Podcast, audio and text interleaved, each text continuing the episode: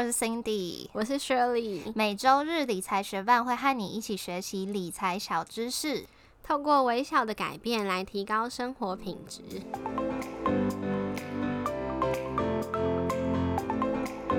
在节目开始之前，我们想要先谢谢支持理财学伴的听众，在这边想要来念一则在 Apple Podcast 上面的留言，他的名字是乐活祥。乐活想说很好的新手介绍，介绍的东西都很实用，可以学到基础知识。希望可以介绍一下存股证的优缺点，谢谢。谢谢乐活祥在 Apple Podcast 给我们五颗星，大家提供的主题我们都会纳入我们的口袋名单，有机会的话就会做成 Podcast 或是写成文文章来介绍给大家喽。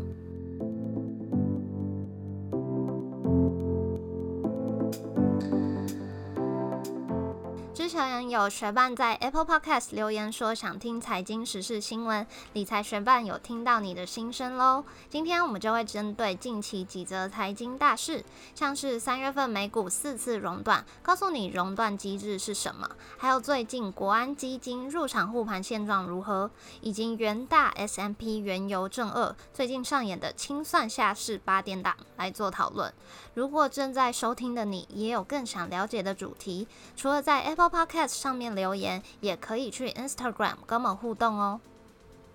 大概是从二零二零年一月中后，新型冠状病毒就开始在全球悄悄的蔓延。二月份全球股市就开始陆续崩盘，还造成美股今年三月总共四次的熔断。就连巴菲特也说，他活到八十九岁才第一次遇到这种状况。在这边说明一下熔断机制是什么。当电路出现异常电流时，保险丝就会熔断来切断电流。熔断机制就像是这个保险丝，目的是当市场剧烈波动、股市快速下挫时，熔断机制就会启用，强制的暂时停止交易，让投资人稍微冷静一下，消化现有的资讯，再次做出交易决定来确保流动性。否则，看到手上的股票股价不断的下跌，部分投资人可能就因为恐慌，想要赶快脱手股股票，选择用更低的价格卖出，有时候股价就跌到了一个不合理的价格。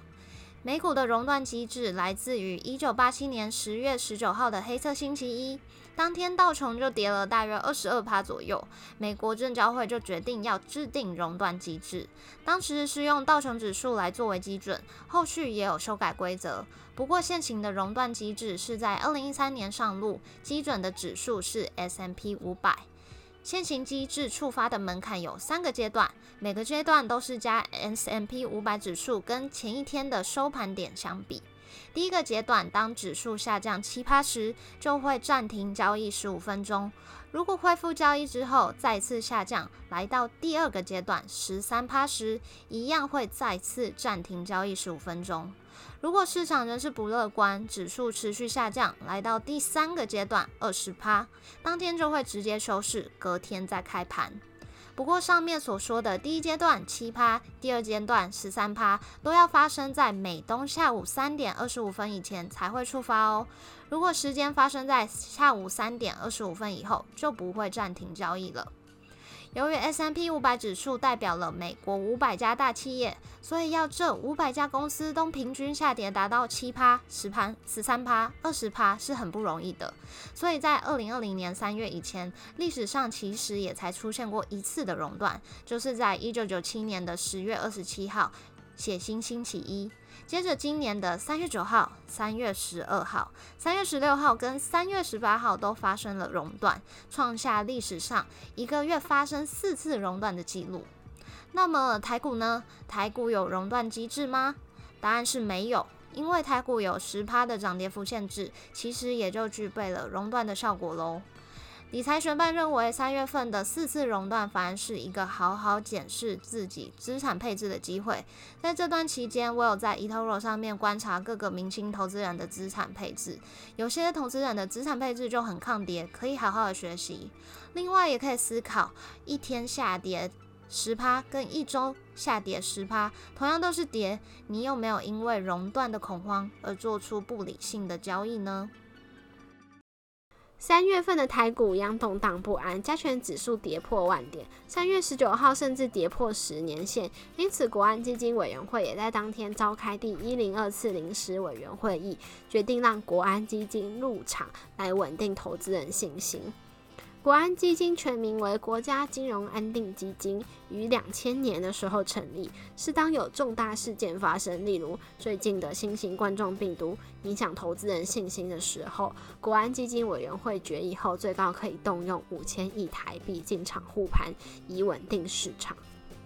国安基金委员会是由十一到十三个人组成，成员有行政院副院长、中央银行总裁、财政部、交通部、劳动部以及全序部的部长，还有行政院主计总处主计长。其余委员由立法院各党推荐的学者专家担任，并且由国安基金执行秘书阮清华操盘。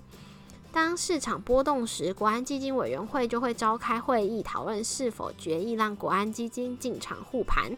用来护盘的新台币五千亿的来源是：第一，国库持有的公民营事业股票作为担保，向金融机关借款，最高额度是两千亿；再来就是借用劳保、劳退、退抚、邮储内可以投资但还没有投资的资金，最高额度是三千亿。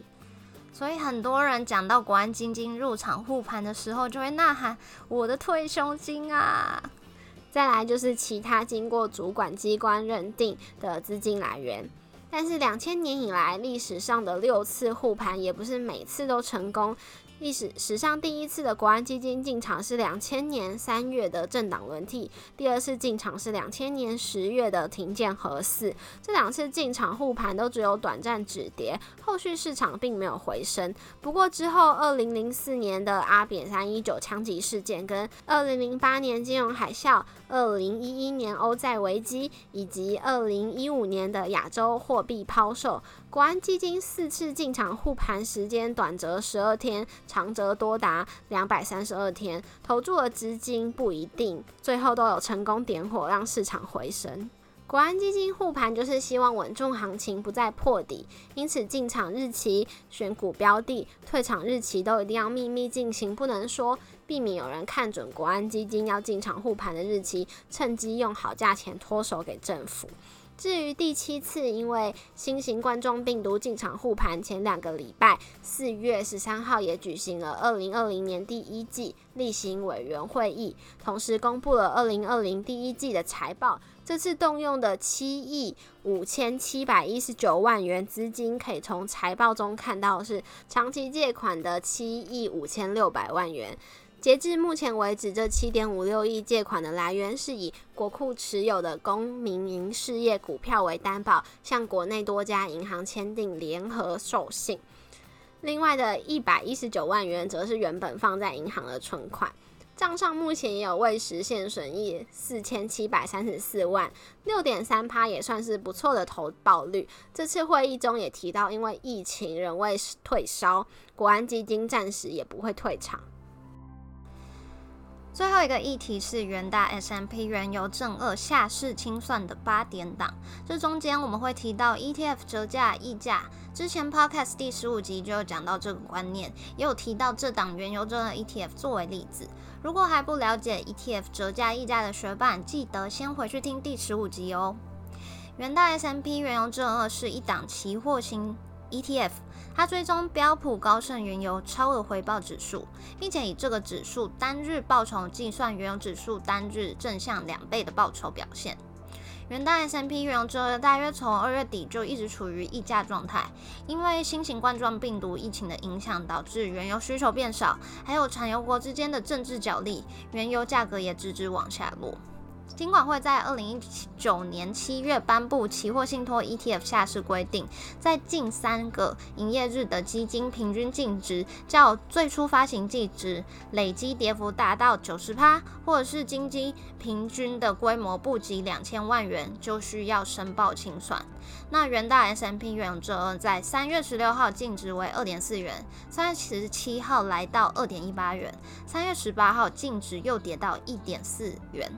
这三天内基金的平均净值是一点九九元，满足申报清算的条件。因此，元大就在三月十九号开盘时，在他们的投信官网、同信 ETF 网站发布公告，说这档原油正二 ETF 已经达到清算门槛，也会去申报清算，得到核准之后就会终止信托契约。这个清算公告一开出，就吓死一堆投资人，大家都开始恐慌性抛售啊！原本三月十八号还是溢价七成的状态，都因为这个大反转而变成了折价，下跌了三十四点四趴。